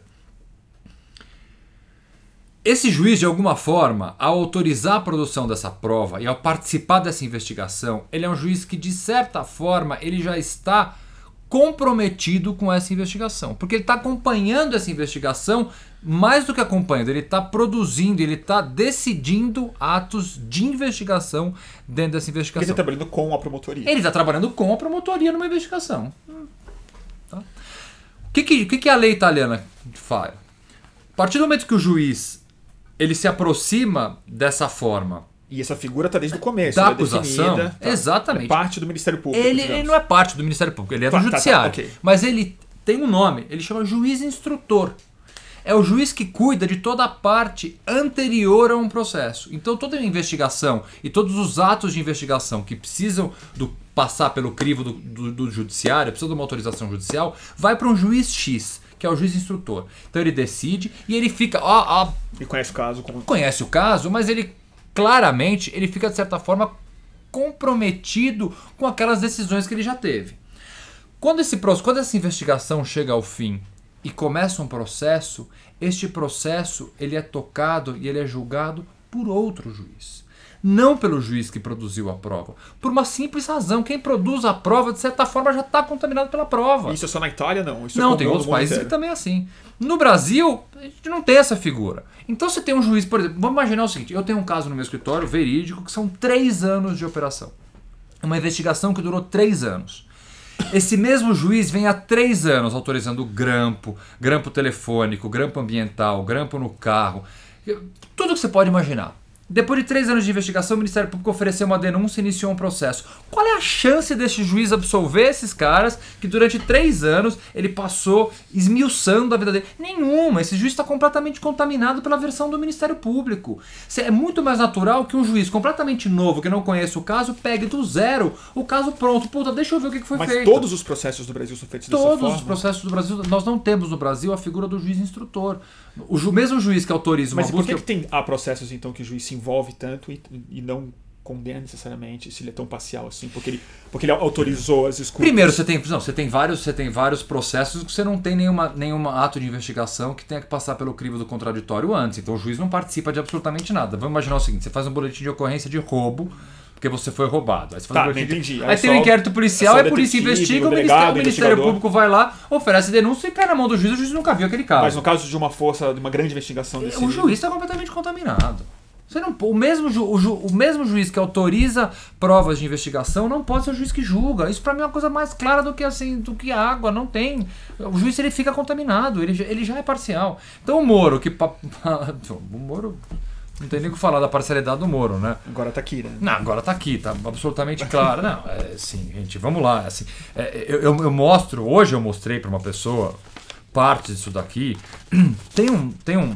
Eu falei brincando, não sei se foi no Twitter ou não, que eu ia dar uma de, de Reinaldo Azevedo ontem no programa e soltar uma, uma, uma, uma informação super relevante durante Ah. a nossa conversa Ah, hoje. você me deu esse. Eu te falei, falou, eu falei, eu vou quero- soltar uma bomba. Eu quero saber, eu Então, quero saber qual é o furo que... Então, o não, o furo não é um furo, na verdade é só uma análise de uma coisa que eu não vi ninguém falando da imprensa, que assim, pra mim é uma coisa completamente absurda. Se você pegar na conversa de 15 de dezembro de 2016, começa assim, às quatro da tarde, o Deltan falando, caro, favor não passar pra frente. Bom, como é que uma conversa pode ser uma conversa é, comum, Republicana. republicana, Se ele fosse, ó, isso aqui é isso um é segredo, entre um tá? promotor e um juiz, que ele começa assim, ó, favor não passar pra frente. Tá? É. Aí, não contente, ele fala, o Deltan, Odebrecht.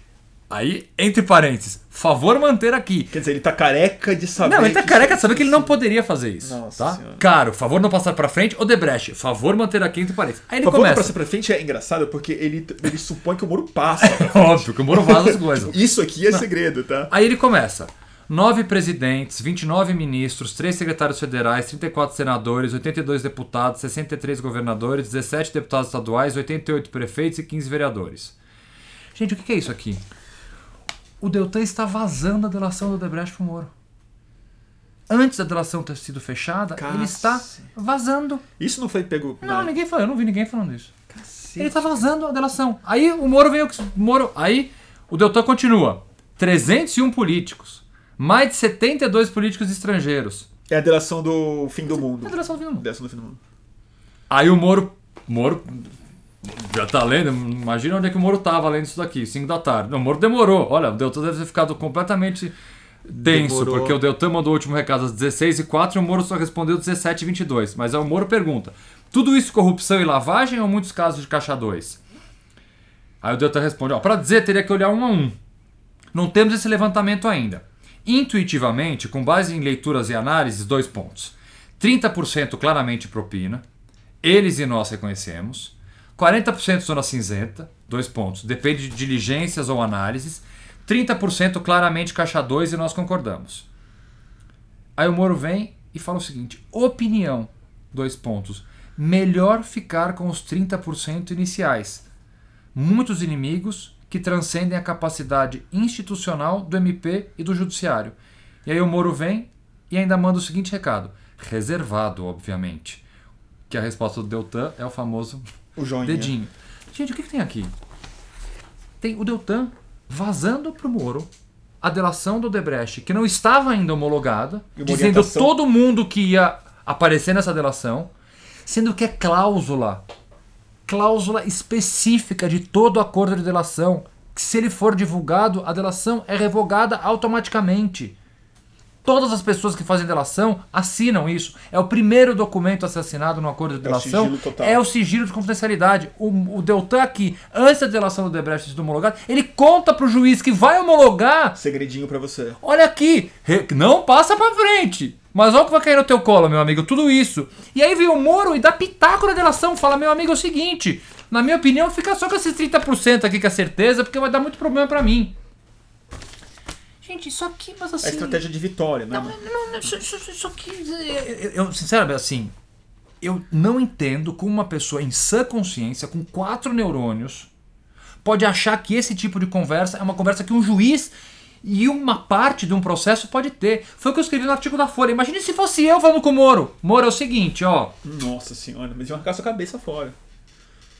E o Moro me falasse, Augusto, sugestão. Putz, Tira meu, isso. Tira isso aqui, porque isso aqui não vai dar certo. Gente, Chama tal cara, né? Ah, puta merda. E Eu, eu não vi, as pessoas ficam. o- o- o- as, as pessoas É ficam. exasperante, né? ficam no, em Moro, em Fucks We Trust, em Fucks We Trust e outras coisas. Porque fica na manchete, mas assim, se, se você for descer na análise das consequências técnicas do ponto de vista jurídico para o teor dessas conversas, é assustador. Você tem aqui um Ministério Público vazando uma delação para o juiz antes da delação ter sido homologada. Cara, muito interessante. Tem uma pergunta. E o aspecto do intercept? Que risco você acha que o intercept está correndo? Se é que ele corre É, me admira que ainda não veio nenhuma ordem, assim, uma tentativa de uma ordem de está proibido de vazar isso. Uhum. Porque já foi criada essa história de que eles são cúmplices e Uhum, não uhum, jornalistas, uhum. né? Você acha que existe espaço para tentar criminalizar o Intercept? Nenhum. Assim, eu, não, eu, não, eu não, não vejo qualquer possibilidade. Porque houve censura de entrevista do Lula, uma série de coisas. Não vejo qualquer possibilidade de cercear divulga- muito- a divulgação muito temor disso. Não, temor tenho. Tenho, tenho, tenho. Tenho temor que vai acontecer alguma coisa? Tenho. Se eu, se- se eu fizer uma análise dos porquê, por que haveria uma, um pedido, que fundamento jurídico alguém poderia usar e conseguir para censurar a divulgação das informações? Eu não consigo imaginar. Tá. Eu não consigo imaginar. Mas que eu acho que existe a possibilidade de tentarem e conseguirem, eu quero ler como. Tá tudo em aberto, né? Eu quero ler como. Assim, se- vai ser uma grande surpresa, porque eu não consigo imaginar o- qual é o argumento. Porque assim. E outra, vai Porque o ser. Intercept é meio impossível de fazer isso. E vai, ser- vai ser inócuo, porque segundo informações que o, que o, que o próprio site deu, Tá essas informações estão em servidores Não, fora. isso, isso, é a, isso é a genialidade da estrutura que o Intercept tem, né? Exato, Eles são um veículo exato. Multinacional, com servidores fora, Eu, criptografia eu, de... eu gostaria de acreditar que ninguém seria louco o suficiente para partir para uma, pra uma, pra uma estratégia dessa de tentar censurar, porque eu acho que só vai. assim, seria um tiro no pé tremendo. Não, não sei algum maluco uh, completamente sozinho que resolve entrar com uma ação qualquer em É eu uma não sei, eu pequena eu sou- eu tô- comarca. Eu tô tão chocado com com a normalidade brasileira, ela, ela tá indo para um lugar tão, tão surreal, né? Que a preocupação que eu tenho é essa co- consolidação de um governo, de um ministro da Justiça, de um Ministério Público, de uma ideia de opinião pública, imprensa, que governa de acordo com esse lado, com essa noção diferente de realidade mesmo, assim. É tipo, a gente tá nesse lugar Uhum. Tem uma estrutura de democracia, tem uma estrutura institucional, mas o que vale é uma agenda, não digo nem mais ideológica, Não, é, é é. quase uma realidade paralela de como é que uma instituição deve ser. Quase que um mundo que não toca mais no outro, assim.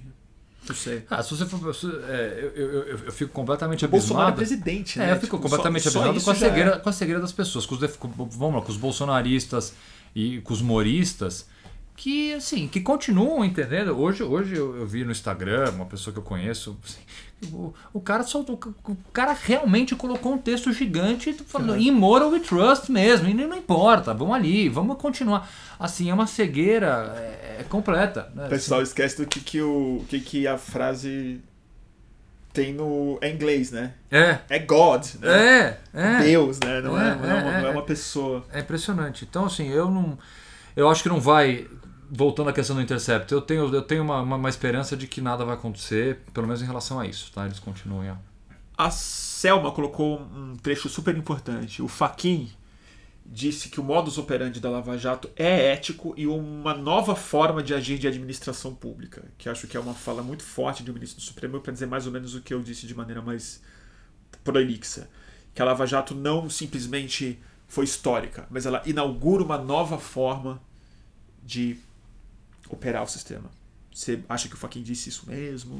Ele disse, o Faquin é um dos ministros mais controversos eh, do Supremo na, dentro do mundo jurídico. Por que eu estou assim Aham. dizendo? Porque ele, ele não é aquele ministro óbvio que as pessoas gostam de falar sobre ele, tipo Gilmar Mendes, Barroso, Toffoli, que todo mundo tem uma opinião tão formada midiático. sem conhecer. O Faquin é um cara muito mais discreto, né? Não é uma rosa verde. Não é, mas assim, dentro da academia, o Faquin é, um- é uma, é uma pessoa extremamente discutida, porque o Faquin ele teve na história dele como professor, como advogado, um pos- posicionamentos extremamente garantistas e progressistas.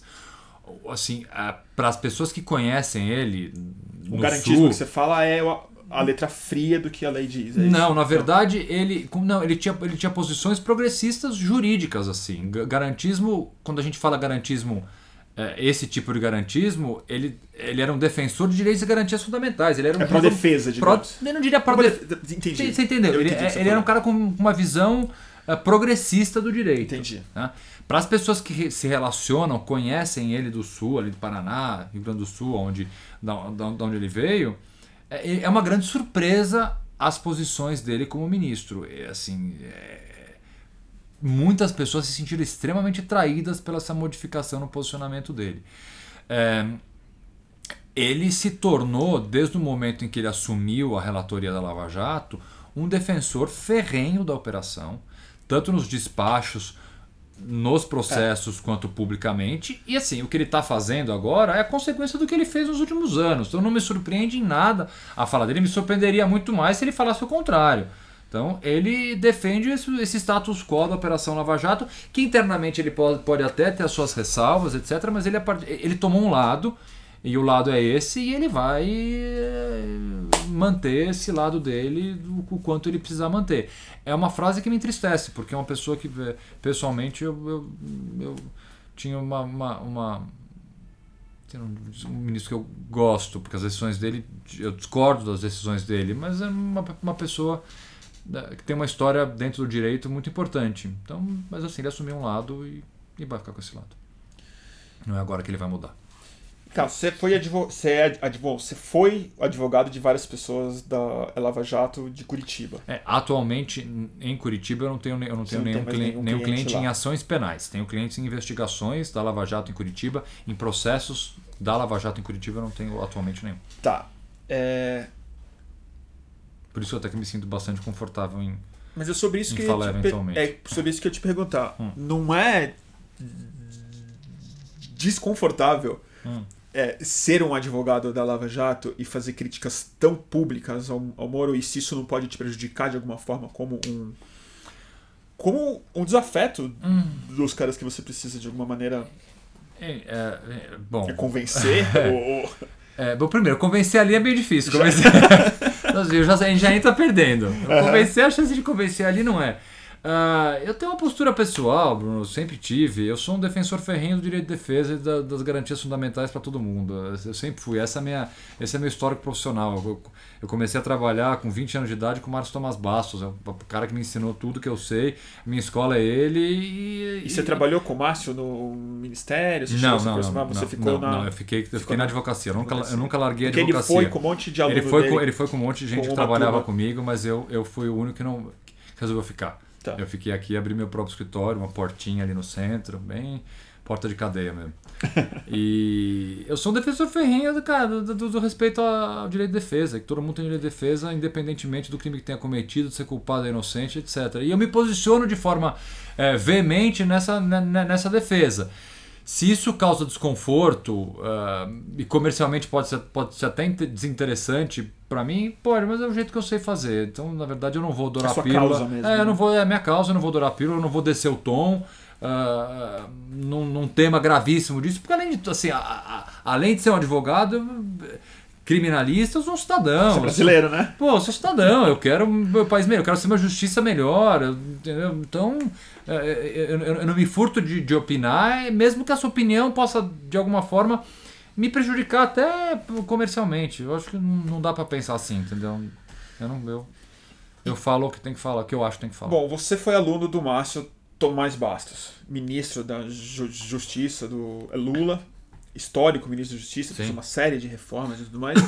e, como leigo, eu escuto falar em rede social, e muita gente põe isso como uma grande crítica ao Moro, à Polícia Federal, à Procuradoria, que fala que o Márcio Tomás Bastos foi um dos grandes responsáveis pelo empoderamento das forças investigativas Não, 100%, do Brasil. Ele foi 100% é. responsável. Eu queria que você falasse um pouco sobre isso, sobre o, como mudou de 2003, digamos, que foi quando teve a delação premiada do Alberto Youssef, até o começo da Lava Jato, como que a justiça brasileira ela foi reformada e que isso virou uma oportunidade para implodir o governo que as promoveu. Tá. Que a é, Dilma, o Zé é, Eduardo falavam muito isso. Nós criamos as ferramentas para investigar, a gente não parou nenhuma investigação, era tudo engavetado. Que é verdade. Gente... Então eu queria que você falasse um pouco sobre esse histórico do que, que aconteceu do ponto de vista institucional e o que, que o Márcio tem a ver com isso. Bom, vamos lá. O, o Márcio ele é responsável por absolutamente é, todas as operações da Polícia Federal a partir do momento que ele assumiu o ministério. Por quê? Porque a Polícia Federal era uh, desaparelhada, corrupta, uh, desmotivada, sem recurso nenhum e formada por escrivães de polícia e delegados que estavam lá desde a década de 70.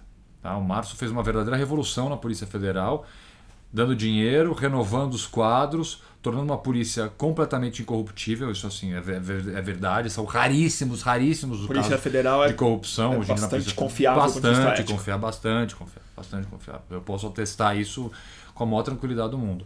É... E essa Polícia Federal foi a Polícia Federal que no, fim, no, fim, no começo dos anos 2000, assim que começou a ser aparelhada, começou a fazer essas grandes operações. Né? A Satyagraha. A Satyagraha, essas grandes operações que já num primeiro momento passaram um pouco do ponto. Eu tenho uma passagem pessoal minha, assim, extremamente constrangedora. É, uma das operações da Polícia Federal, o Márcio, ainda ministro da Justiça, houve uma invasão de vários escritórios de advocacia. Vários escritórios de advocacia foram alvo de uma medida de busca e apreensão em razão de uma operação da Polícia Federal. Quando isso? No começo do governo? Começo do governo, 2000 e pouquinho. É, isso foi um escândalo aqui na comunidade jurídica. Imagino. E eu, eu, cheguei um e eu cheguei em casa meio tarde da noite, então imagina já que meu estado não estava dos melhores numa sexta-feira, vamos imaginar assim, eu não vou querer desenhar, mas vocês já entenderam, e resolvi me mandar uma carta para a Folha, criticando o Dr. Márcio. Falando, é um absurdo um homem com história que o Dr. Márcio tem, deixar a Polícia Federal, papai, mandei aquela. O pessoal fala para não mandar o WhatsApp quando você Não tinha você WhatsApp, tá, você, tá bêbado, você vai e me manda uma carta para um Folha para o ministro da Justiça. Pum, apertei o send ali e falei, bom, vou embora. É o seguinte, nem lembrava, não saiu nada. Um dia depois, eu mandei sei lá que horas, no, no, dois dias depois eu abro o jornal. Tá lá. Olha a minha carta publicada. Falando mal do cara que me ensinou tudo, que era meu, quase um pai para mim. Eu falei, puta. Que? Então, o que, que eu fiz? Mas então, por que eu tô contando essa história? Porque fugiu um pouco do controle dele também. Ele aparelhou a, a Polícia Federal, deu um incentivo para a Polícia Federal e você cria um corpo próprio, uma instituição própria que tem suas vontades, etc. E tem um Ministério Público do lado. E começou, assim, tem operações. Não é que eu tô criticando as operações que a Polícia Federal fez. Tá, todas elas, mas você teve uma série de abusos. Essa. essa Uh, os abusos cometidos na Lava Jato não são abusos completamente novos. Você tem operações em que tudo é dentro do mínimo, por mais que você tenha divergência da decisão, etc., um mínimo razoável ali de uma divergência, e você tem operações em que coisas erradas de fato foram feitas ao longo da história, com o Dr. Márcio ou sem o Dr. Márcio. Então, assim, ele é responsável por fazer com que a Polícia Federal tenha condições de investigar, mas ele não é responsável pelos abusos do judiciário, porque ele só criou a possibilidade de ter uma Polícia Federal apta para fazer é. esse tipo de investigação. Depois, quem, quem decide mesmo é o juiz, porra, né? Então não é a Polícia Federal. Quem, assim, vamos lá. Ministério Público, delegado de defesa, pede. Quem decide é juiz. Então, assim, nesse caso aqui, parece que Ministério Público e juiz é, tem uma relação um pouco diferente dessa normal, é. mas em tese eu peço coisa. O delegado também. O delegado não tem poder de fazer nada. O delegado não prende ninguém a não ser em flagrante. O delegado pede uma prisão preventiva. Quem decide é o juiz. E aconteceu isso contigo também há não muito tempo, de ter o seu. O seu... Eu tive, em razão do meu trabalho na Lava Jato, um problema de investigação. Te investigaram, quebraram o Eu sigilo? tive. Não, não, não chegou a haver nenhuma quebra de sigilo, mas houve uma, uma, uma discussão em razão justamente é, de um suposto vazamento que eu teria vazado uma informação que já dizia que a Polícia Federal tinha um viés político nessa investigação. Houve uma matéria na, publicada no Estado de São Paulo, no jornal, e houve uma investigação para descobrir quem era a fonte dessa, dessa matéria. Então, assim, essas investigações são. E aí você são... é um suspeito de ser a pessoa Exatamente, exatamente, houve essa investigação. Então, assim, são ossos do ofício, são ossos do ofício. Mas nesse caso você acha que foi abusivo? Foi, certamente foi abusivo, mas foi arquivada depois, tá. enfim, reconheceram a. Isso fosse uma consequência. Faz tá. parte. Obstáculos que a gente enfrenta ao longo da carreira. Parte do, parte. Não deveria ser, mas. Tanta coisa. Tem um assunto que eu queria te perguntar, mas eu vou te fazer o seguinte: acho que a gente vai ter que marcar uma outra. Tá bom. Porque eu queria falar sobre o, sobre o código Moro. Que é outro assunto. Que a última vez que eu te vi foi numa palestra que você deu, uma aula que você deu na Casa do Saber, sobre o projeto. De justiça negocial. Anticrime, basicamente, uhum. justiça negocial. Que qual é o nome? Plea Deal. Plea Bargain. O Plea Bargain que é um outro assunto. O Moro chama de plea bargain porque o Moro não. O plea, o plea bargain. Plea bargain, é, não é? Plea bargain. É, é. então vamos, vamos conversar com isso na próxima, porque eu acho que isso é um assunto complexo demais. Deixa eu ver se tem alguma coisa aqui pra gente comentar. O pessoal está gostando bastante da entrevista. É, Augusto, a gente sempre. Eu sempre dou dicas no final das minhas lives Hum. De livro, de alguma coisa que as pessoas deveriam buscar, ou livro, ou um artigo, uma revista, alguma coisa. O que, que você acha que em torno desse assunto, inspirado um pouco pela conversa, o que, que você recomenda de leitura? Pode ser de fora, pode ser romance, pode ser, não precisa ser um livro de direito necessariamente, mas algo que você acha que seria importante que as pessoas lessem. Não, eu, go- eu, sim, eu, eu, gosto de, de- de falar mais sobre esse tema atual, sobre questões da justiça, porque voltando um pouco ao nossa, a nossa, nosso início da conversa, é, o tema da justiça ele virou um tema muito fácil de conversar, né? A gente, assim, as pessoas resolvem ter muita opinião sobre o poder judiciário e sobre e sobre tudo que está acontecendo, sem às vezes ter a é menor novo noção. futebol mesmo, assim, Totalmente. todo mundo é técnico, total, né? É. Total. Eu Então- fico dando muito pitaco quando eu vejo, eu falo assim, nossa, que, É. desco- que diletância, porque as pessoas, meio que algumas pessoas acham que eu tenho opiniões, me levam a sério, e quando eu vi, eu falei, nossa, deu uma chutada Não, agora. totalmente. Então, eu, o que eu recomendaria, pensando um pouco nessa atualidade do tema, são, são artigos, não são nem livros, são artigos que são produzidos em dois sites que eu acho muito bacana. Um é o Conjur, que é o consultor jurídico, que produz textos de absolutamente todas as áreas, mas você tem especificamente um cara chamado Lênio Streck, que é um- uma pessoa que escreve assim, de uma forma... É Lênio Streck. Lênio Streck. Ele escreve Deixa eu é, colocar aqui. é, vários textos no Conjur. Lênio Lênio Streck. Streck, assim? Esse- exatamente. Exatamente. Ele escreve textos ah, brilhantes e super fáceis ah, ah, de entender. E textos são publicados no Jota também. Jota é um outro site. Jota é muito legal, O Jota é um site é. jurídico super bacana e que tem textos fáceis, acessíveis e, e são extremamente atuais. Que como você publicar um texto num site é algo extremamente rápido, bicho, às vezes tem uma, notícia de manhã, você vai no final da tarde, já tem alguém explicando de uma forma extremamente didática e fácil de entender aquilo. Então, se é para você ter interesse em falar sobre temas atuais do Poder Judiciário, né, vão nesses dois lugares e se informem sobre, Tá bom. sobre porque é, fica fácil de entender. E algum livro sobre alguma outra coisa? Nada, deixa você não tá com nada na cabeça agora. Nada na cabeça. Tá. Cara, muito boa essa conversa. Tem alguma coisa que faltou que você acha que você não queria sair daqui sem deixar de falar? Eu acho que. Pra terminar, eu diria o seguinte, bicho. É, não dá pra gente diminuir a gravidade da divulgação dessas conversas. Isso eu posso falar aqui de forma absolutamente imparcial. Mesmo que eu não seja nada imparcial, mas eu vou pedir para que vocês acreditem na minha palavra. A justiça cega Não, agora cega, com a, com a balança na mão. isso aqui não existe em processo nenhum do Brasil. Esse tipo de discussão entre o juiz e uma parte, nesse nível de ingerência, de detalhe, de antecipa o juiz pede para antecipar uma operação. Só, se isso aqui, se só tivesse, é, é só, só esse tre- esses pequenos trechos de conversa tivessem sido divulgados, já seriam capazes de causar um escândalo sem precedentes. Se isso aqui é só um pedaço do que vai ser divulgado ainda, a gente tem que ter um- uma visão de que por mais que a gente queira um país melhor, por mais que a gente queira combater a corrupção, por mais que a Lava Jato tenha tido seu papel histórico importante de estudar essa corrupção, não dá para você chegar a um fim passando por isso aqui. Não dá para você ter um juiz, porque é só você pensar em, vo em você respondendo um processo. Troca essa história aqui pela seguinte história: você tem uma dívida com um banco.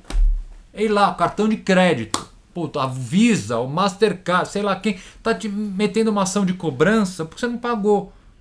E aí vai lá o advogado do Mastercard e o juiz e começa a combinar nas costas do teu juiz como é que vão te ferrar. Ou que você tem uma ação de despejo, ou você está se separando da sua mulher, uma questão da guarda dos seus filhos. Imagine essa, a guarda dos seus filhos. Você tem um advogado, sua mulher tem um advogado, vocês estão brigando pela guarda dos seus filhos ou pela pensão alimentícia. E vai lá o advogado da tua mulher ou seu advogado e começa a trocar o WhatsApp com o juiz e fala: olha, eu vou entrar com esse pedido aqui, mas se você quiser negar, fica à vontade. É o que está aqui. Gente, em nenhuma situação isso é possível. Não dá pra gente diminuir a gravidade deste tipo de conversa. Não é banal isso aí mesmo. Isso não é que é banal. É. Isso aqui, para mim, é o maior escândalo da história do Poder Judiciário. E eu não tô falando isso porque eu sou advogado de defesa de algumas pessoas. Eu tô falando isso porque eu trabalho há 20 anos com isso e eu nunca vi coisa nem próxima desse escândalo. Isso não é normal. E se você achar normal, é só você tacar isso na tua pele, num processo teu Imagine que a outra parte, seja a tua ex-mulher, ou seja teu ex-patrão num processo trabalhista, ou seja o banco que está te cobrando, tem uma, o advogado deles tem uma conversa desse tipo com o juiz. Aí você vai, você vai dizer, não, isso aí não é normal, que absurdo. Que justiça imparcial é essa que o advogado da outra parte está conversando com o juiz? É só se colocar nessa situação. É bem elementar mesmo. É só se colocar nessa situação. Aí você vai chegar à conclusão que não tem como essa conversa ser normal. Augusto, te agradecer muito pelo Imagina. seu tempo, pela Prazer. exposição. Eu vou te convidar outras vezes. As pessoas acharam muito legal a conversa pelo que eu estou vendo aqui. Infelizmente eu não li muitos comentários, porque como a gente ficou muito, in, muito, in, muito envolvido aqui na conversa, eu viro para cá, então eu não tenho como interromper muito. É, antes de acabar, eu preciso fazer o meu a minha, minha, minha propaganda de sempre. Quem gosta do trabalho que eu tenho feito, essas transmissões só são possíveis graças ao apoio espontâneo, voluntário, financeiro de alguns de vocês. E é, eu retomei ontem, felizmente, a parceria com a editora Boitempo, que é parceira do Fluxo. Quem nos apoiar, quem for parte do nosso nosso crowdfunding, nossas assinaturas, ganha 20% de, de é, desconto em todo o catálogo da editora Boitempo. Então eu vou colocar aqui o link é, da, do Catarse, tá aqui no YouTube. Para quem está no Instagram, é catarse.me barra mantenha underline o underline fluxo, mantenha o fluxo no Catarse. É, a partir de 5 reais você se torna um apoiador e é, a partir de 10 reais, na verdade, você ganha os 20% de desconto na editora Boitempo. Amanhã eu já mando, amanhã de manhã eu mando o cupom para quem é assinante. Então, se você assinar hoje, amanhã de manhã você já pode fazer compras no site da editora Boitempo, que é a nossa parceira, e tem coisas muito. É, por que, que não está sumindo aqui? Ah, aqui, ó. Tá nossa parceira, você pode ver o catálogo no site aqui, boitempoeditorial.com.br. E eu vou, enfim, é isso. É, e para quem generosamente a gente tem uma galera que faz isso, eu fico muito grato. Apoia com 50 reais ou mais. Amanhã eu vou começar a enviar as famigeradas aquarelas que eu faço para mandar para quem é apoiador de 50 reais. Então todo mês você vai ganhar uma aquarela que eu mesmo faço, de passarinho.